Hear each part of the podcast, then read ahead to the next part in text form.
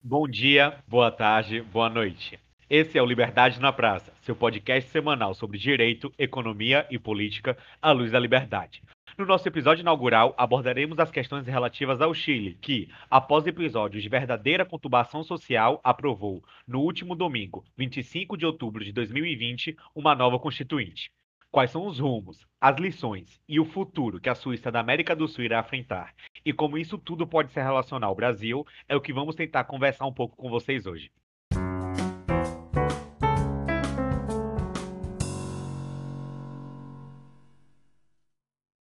Olá, esse podcast é um laboratório de ideias onde eu, Márcio Piton, Luciana Nascimento, Sofia Prado achamos interessante trazer uma roda de conversa informal, onde, na medida do possível, possamos contribuir para o debate não por meio de influência, mas por uma discussão saudável e que tente, o máximo possível, ser baseada em dados. Mas, para falar do Chile, precisamos antes descobrir como chegamos na situação que teve seu ápice no último domingo.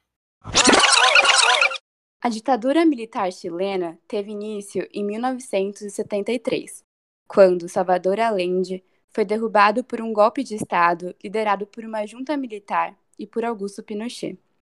Além do terror humano que marcou o governo ditatorial chileno, talvez um dos traços mais marcantes da ditadura militar foi o modelo superliberal economicamente adotado, por meio da influência do Chicago Boys, que é um renomado grupo de economistas seguidores do liberalismo econômico e formados na Universidade de Chicago, nos Estados Unidos da América.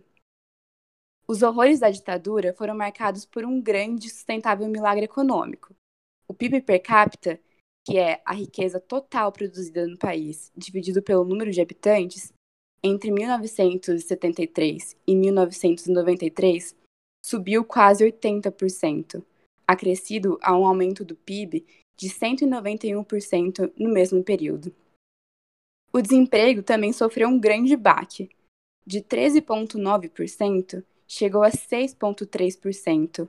E a inflação, que é um importantíssimo indicador econômico, já que é um indicativo do aumento do preço de produtos e serviços, de 352% em 73 foi para 9,9% em 82.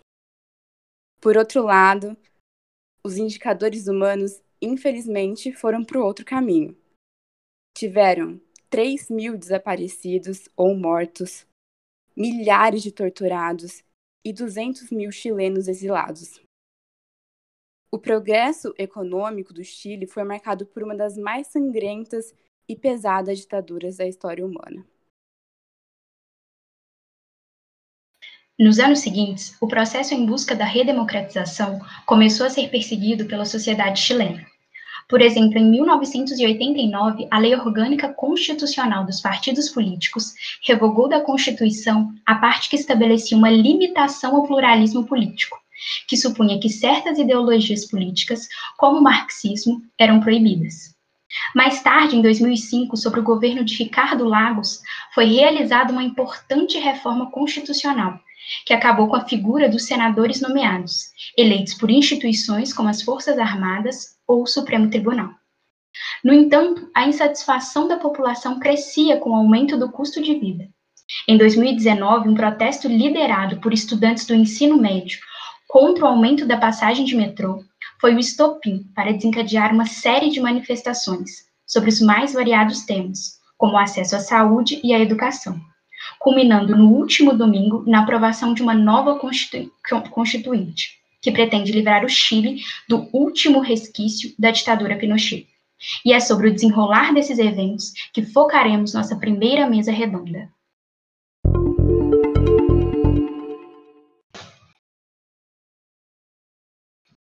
Eu acho que um primeiro tema muito importante que a gente tem que discutir antes de desenrolar os fatos que ocorrem hoje no Chile é a respeito da origem da Constituição que vige hoje no país ela foi escrita em um período ditatorial e por isso ela carrega consigo uma memória afetiva que muitas vezes prejudica o seu implemento na sociedade, gerando muitas críticas. A minha pergunta para vocês é a seguinte: vocês realmente acham que essa memória afetiva da ditadura afeta a aplicabilidade da Constituição? Olha, eu acho que no caso do Chile, esse problema da Constituição ser uma herança direta do governo Pinochet é talvez a questão central da controvérsia. Você vê ao ler as entrevistas feitas com os protestantes, muita parte, muitas das críticas partem apenas de que aquela Constituição é uma herança do Pinochet e apenas por isso ela precisa ser combatida. As pessoas parecem não tentar olhar para o texto constitucional em si para ver se ele traz problemas centrais que realmente precisam ser combatidos, se você precisa realmente provocar essa ruptura constitucional por meio de uma nova constituinte. A gente tem, por exemplo, a entrevista do Gilberto Aranda, que é um professor do Instituto de Estudos Internacionais da Universidade do Chile, onde ele aponta que em 2005, com a reforma constitucional que ocorreu lá, boa parte dos enclaves autoritários dessa Constituição foram expurgados. Então, a memória afetiva, aqui no caso chileno, parece ser aquilo que direciona a discussão. Você tem aqui, por exemplo, no Brasil, em 1988, com o movimento dos caras pintadas, o mesmo movimento que ocorreu no Chile agora em 2019 e em 2020.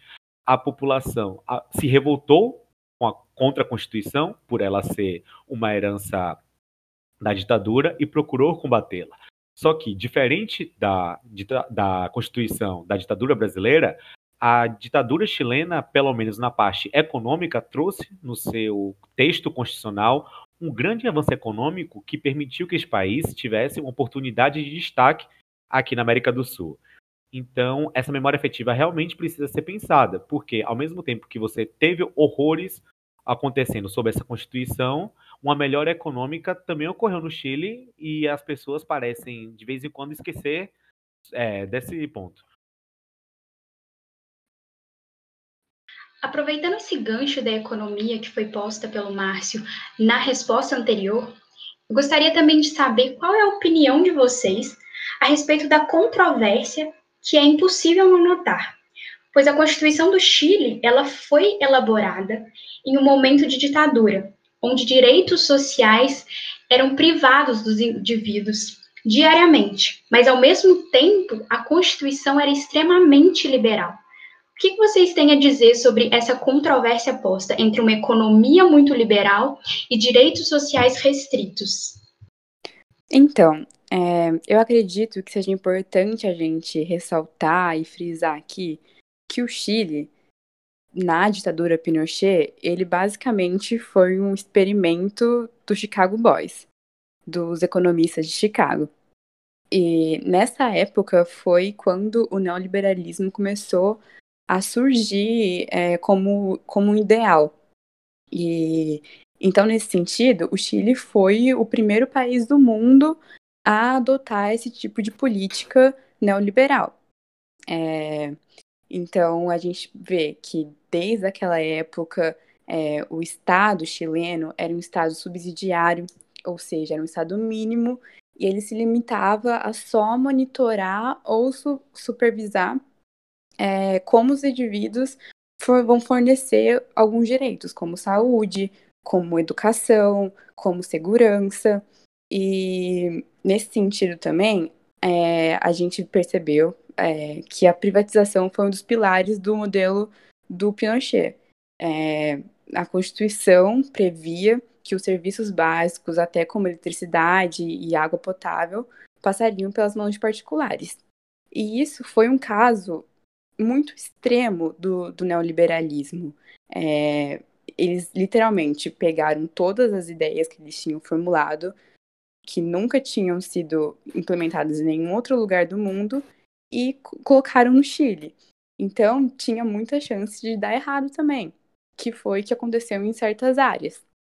Quando é, a gente pega o, o, Marcos Lisboa, que é um economista, é um economista que mora aqui no Brasil, em 2002, ele fez uma pesquisa é, que chamava é, Agenda Perdida, e nessa pesquisa ele já mostrava e indicou que é, o alto grau de intervencionismo do Estado brasileiro na economia era a causa preponderante do baixo crescimento e da produtividade baixa, baixa do país. Então, é, por isso, a gente vê que que no caso chileno foi o contrário. As pessoas tinham muito, é, muito apoio do, do Estado para empreender, para realmente se inserir na, nesse, nesses setores que no Brasil era o Estado que, que detinha. Só que, como eu já disse anteriormente, é, foi basicamente um experimento, eles não conseguiram achar um meio termo. Eles não conseguiram identificar o que a população realmente precisava e como que eles iam equilibrar isso com as ideias neoliberais. Um exemplo disso que a gente pode ver é a saúde pública. No Chile, a grande, a maciça parte da população usa o sistema público de saúde, justamente porque é, a gente tem um, tem um estudo da OCDE que mostra que o, a população chilena paga basicamente o triplo do que a população brasileira paga na saúde, é, por pessoa, no caso. Então, isso mostra que, tipo, que, que cada país tem as suas peculiaridades. Então, no Brasil, você não pode, por exemplo, pegar é, é o SUS e falar, vamos simplesmente acabar com o SUS, vamos privatizar o SUS. Porque o SUS atende a demanda e a realidade brasileira. O, o SUS não foi um, apenas uma ideia jogada, pronta já praticamente, e que foi colocada no, no, no Brasil. Não foi. Ele foi se adequando à realidade brasileira. E no Chile, isso não aconteceu. Então, eu acho muito importante a gente dosar, saber que é, a gente não pode sair de um extremo e ir para o outro. O Chile não pode sair de uma economia liberal e ir para uma, uma, economia intervencionista agora. E, e que é muito mais importante eles focarem nos problemas que eles têm e saber que a só mudar a, a Constituição, é, e colocar direitos sociais, etc., isso não vai adiantar, isso não vai ser o suficiente para mudar a realidade deles hoje. Isso entra também bastante, Sofia, naquela questão que a gente conversa na faculdade de Direito, por exemplo, em Filosofia do Direito, sobre como as pessoas prezam muito sobre, é, quando o Platão ele coloca o mundo das ideias, onde tudo é perfeito, tudo é ótimo, tudo é imutável, e um mundo real, onde as coisas precisam ser necessariamente inspiradas naquilo que está escrito nos livros, naquilo que está nos planos das ideias. A experiência do Chile mostra que apenas adotar sem nenhum tipo de restrição o modelo econômico dos Chicago Boys trouxe grande prosperidade, e isso você pode ver, por exemplo, pelos ótimos índices que o Chile tem. Você pode, por exemplo, no índice de Gini, que é o índice de que mede a desigualdade de um país, o Chile, ele tem é um país desigual, ele pontua em 0,45, sendo que quanto mais próximo de um, mais desigual é um país, é, enquanto que o Brasil, por exemplo, pontua 0,54, ou seja, o Brasil é um país mais desigual que o Chile, e não apenas isso, o Brasil também é um país mais pobre que o Chile a extrema pobreza do Chile, da Costa Rica e do Uruguai, na América do Sul, são os únicos que conseguem ficar abaixo dos 5% da população em geral. E o que você consegue, então, perceber é que as reformas econômicas que foram criadas dentro do Chile, se por um lado conseguiram é, tirar de certas porcentagens da população o acesso irrestrito à saúde, ou, por exemplo, precarizar a aposentadoria deles, por outro lado, você tem um país com a alta renda do trabalhador, é um país pouco pobre, é um país com a renda per capita elevadíssima, a maior daqui da América do Sul, é um país que compõe o CDE, ou seja, o Chile hoje é, de certa forma, um país desenvolvido. E isso você não pode tirar o mérito do governo, o mérito, né, de que isso tudo foi apenas alcançado com aquele modelo que foi introduzido no governo de Pinochet como você mesmo disse, a gente tem que tomar cuidado de que o Chile tem que sair de um extremo e ir para o outro apenas por aquilo ser uma herança da ditadura. O mundo das ideias não dá certo para nenhum dos dois lados. Do mesmo jeito como no Chile, você não pôde pegar as ideias do Chicago Boys e transmitir todas elas sem nenhum tipo de ponderação para a realidade, a gente não pode esperar que, por exemplo, você pode pegar as ideias de Marx e trazer elas para a realidade sem nenhum tipo de problema já que você pode observar que, por exemplo, na União Soviética, a população não só nunca conseguiu alcançar altos níveis de renda e de desenvolvimento, como também nós tivemos essas liberdades individuais totalmente reduzidas, enquanto que no Chile você teve esse pouco de progresso com as liberdades individuais também sendo perseguidas.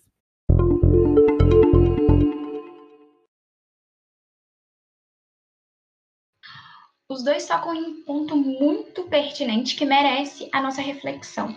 Vocês falam dessa ideia de, dos perigos do Estado chileno, ele nesse momento de crise, ele de um extremo, ou seja, de uma economia que é extremamente liberal, para um Estado inchado, que acaba tendo que suprir o cidadão em diversas frentes. A gente tem aqui no Brasil um exemplo claro de que essas políticas paternalistas elas não se sustentam por muito tempo. Eu queria saber como é que vocês enxergam o futuro do Chile. E já, já dando um gancho para outra pergunta, eu também queria saber se vocês concordam com a afirmação que há pouco tempo foi usada para defender a população do Nordeste por estar tá apoiando o governo atual, em que eles falam que quem tem fome não tem ideologia. Será que isso também pode vir acontecer no Chile?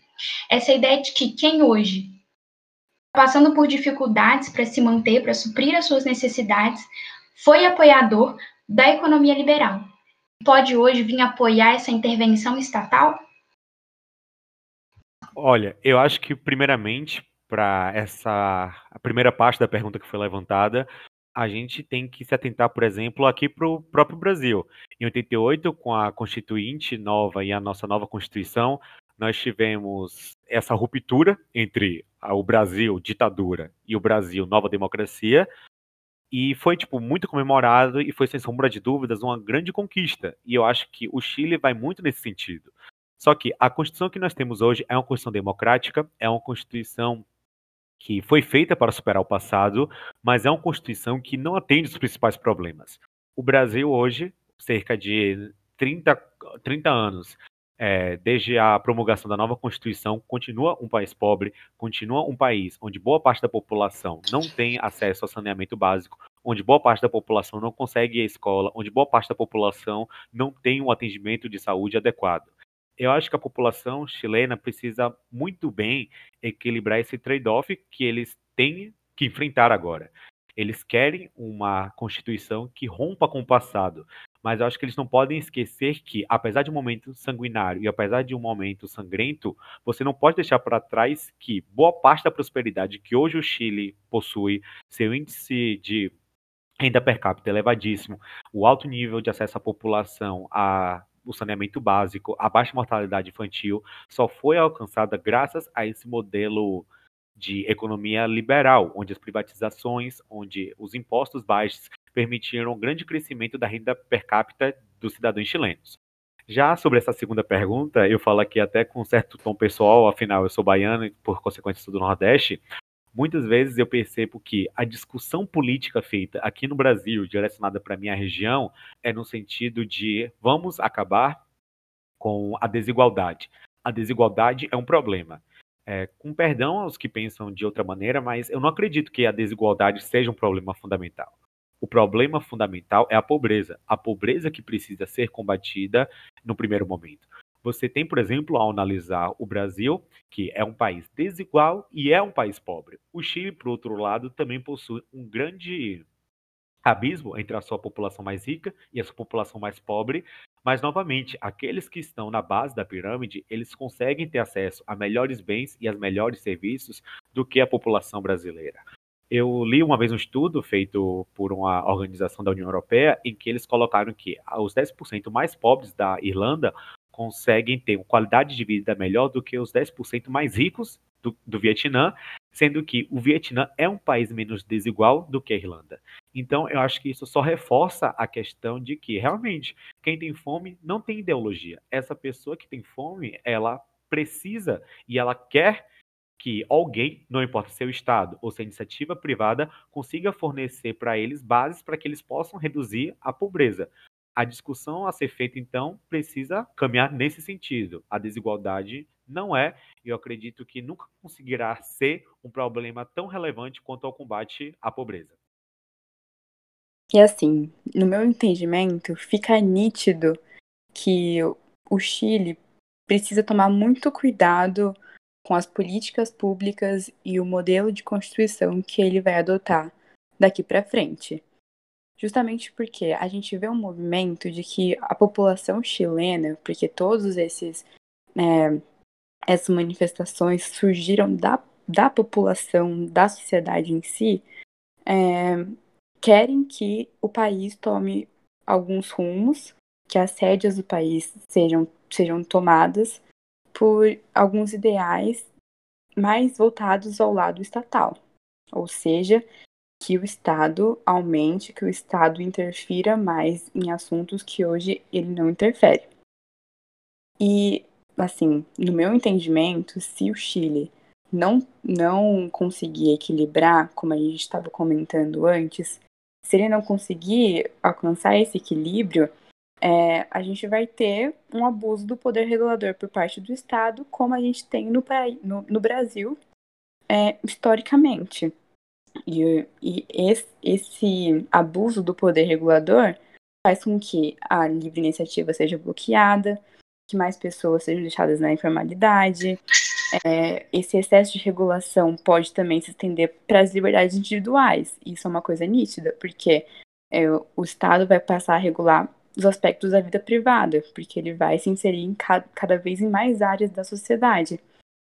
E com o tempo, isso até pode ser visto como normal pela sociedade, porque quanto maior a liberdade, é maior a responsabilidade. Então a pessoa vai querer é, entregar tudo na mão do Estado, tudo é responsabilidade do Estado. É, se instaura um pensamento muito paternalista na sociedade. E quanto mais a gente transfere a responsabilidade para o Estado, menos livre a gente se torna.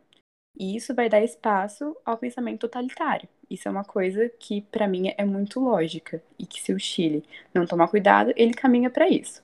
Quando a gente pega o Brasil, a gente tem que, é, atualmente, dentro do nosso ordenamento jurídico, por exemplo, tem mais de 5 milhões de atos normativos. E é impossível que as pessoas consigam realmente é, cumprir todas essas normas. É impossível conhecer todas essas normas. Então, é, o Estado passa a ser mais tolerante com esses descumprimentos das normas. E isso vai gerando uma ideia de impunidade do Estado. É, as pessoas passam a se auto, autotutelar e isso vai acarretando é, a maior corrupção, porque o Estado vai sendo conivente, já que ele não consegue regular tudo é, que ele se propôs a regular, e as pessoas também passam a, a serem mais coniventes com esse tipo de, de situação, de comportamento. E eu acho importante falar também, adentrando também ao direito, é, que quanto mais a gente transfere a responsabilidade para o Estado, mais ele vai se engrandecendo e mais também o direito público vai se engrandecer. E assim, o direito civil, que é a outra face, que trata da liberdade individual e da autonomia e toda a iniciativa privada, vai passar a ser mais renegado.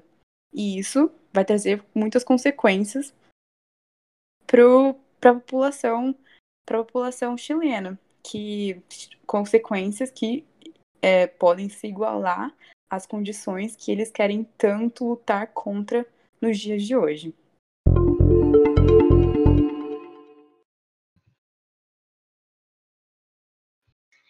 É sabido que nos momentos de crise são também aqueles em que se geram as melhores oportunidades. A gente tem um exemplo na Alemanha, por exemplo, que após a Segunda Guerra, em pouco tempo ela se reergueu e conseguiu estabilizar sua economia, instaurar a democracia, e hoje a gente vê a Alemanha como uma nação que alcançou o sucesso. Só que, se a gente for olhar na outra ponta do iceberg, a gente também tem um exemplo completamente oposto. A Primavera Árabe, por exemplo, foi um momento de ruptura e de revolução. Só que essa onda positiva ela não conseguiu alcançar os países daquela região. Como é que vocês enxergam o Chile? Vocês acham que eles estão, ele está indo essa direção positiva da Alemanha ou mais para o lado do Oriente Médio de desestabilização? Luciana, eu achei muito interessante esse ponto que você tocou sobre a Alemanha.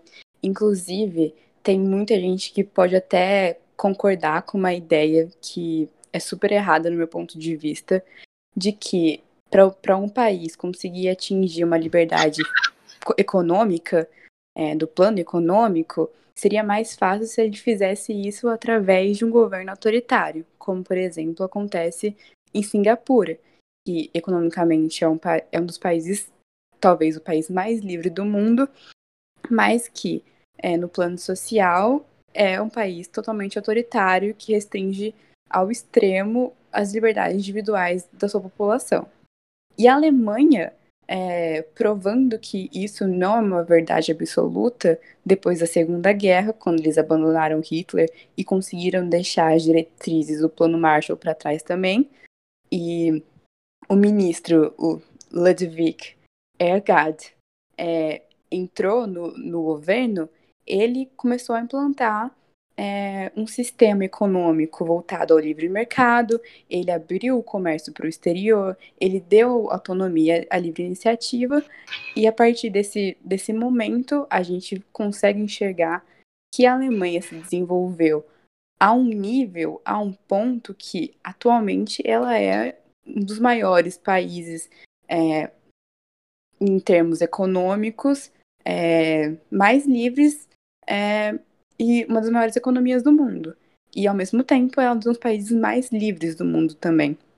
E isso eu, eu assim, consigo enxergar o Chile é, tendo um futuro próspero, um futuro mais próximo da Alemanha, justamente porque eu acredito que ele já teve muitos exemplos do mundo historicamente de que é preciso achar um equilíbrio, que é preciso achar, é, adotar, na verdade, a liberdade como um princípio máximo de todos os, os âmbitos, de todas as esferas da, da vida da população, seja ela econômica, seja ela social.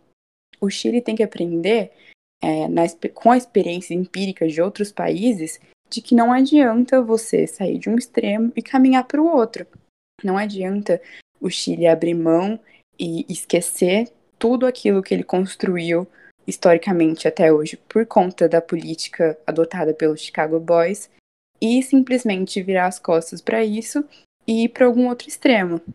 Porque se ele fizer isso, realmente é, vai mostrar que ele não aprendeu nada com a experiência de outros países. Mas eu, eu realmente acredito que ele vai conseguir que ele é, que a população é, com, com certeza tem uma demanda justa pelos seus direitos e, e por, por mais presença do Estado em certas áreas, mas eu acredito que através de estudos e pesquisa séria, eles vão conseguir identificar as áreas que realmente precisam de mais intervenção dos Estados e outras que deram certo e podem continuar da mesma forma que vem caminhando até hoje. É, apesar desse ponto aí da Sofia, eu realmente esperar que isso aconteça, né, seja a realidade que a gente vai conseguir observar no Chile nos próximos anos, eu acho que eles precisam realmente, tipo, tomar muito cuidado para eles acabarem não indo para um processo semelhante ao que ocorreu no Oriente Médio. A gente até fala brincando, tipo, frases como aquela que o inimigo está espreita, mas de certa forma, isso é a realidade. O Chile, ele saiu de uma ditadura e ele pretende, com essa nova constituinte, reformar essa, ditadura, é, essa constituição para deixar esse período ditatorial para trás.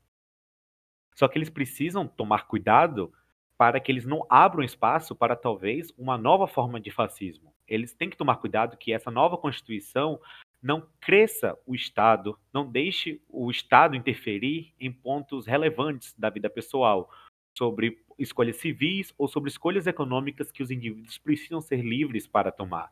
Tem uma frase muito interessante do Mussolini em que ele fala que no regime fascista é tudo no Estado, nada contra o Estado e nada fora do Estado. O Chile precisa tomar cuidado que com essa reforma que eles estão pretendendo, é, deixar para trás o regime ditatorial do Pinochet, eles não acabem andando na direção de um fascismo. Eles precisam tomar cuidado de, ao mesmo tempo em que eles abandonam este mercado demasiadamente exagerado, que deixa é, uma parte relativamente grande da população deles desamparada, eles não caminham para um modelo em que o Estado chegue tipo num tamanho tão grande em que ele consiga controlar cada e qualquer aspecto da vida pessoal, em que o Estado se torne o mandante da vida das pessoas. Eu acho que é, no decorrer de todo esse podcast a gente quis defender a liberdade como um conceito. A liberdade é um bem inerente a qualquer pessoa e não pode nenhum Estado, nem a força exacerbada do dinheiro decidir o que os indivíduos podem fazer ou podem escolher fazer na sua vida privada ou nos seus investimentos, como eles pretendem gastar o dinheiro. Então, eu acho que a gente pretende acabar o podcast justamente com essa ideia de que o Chile precisa tomar cuidado, precisa observar a experiência internacional e tomar bastante cuidado, olhar com bastante atenção o país que eles pretendem desenhar nas próximas décadas.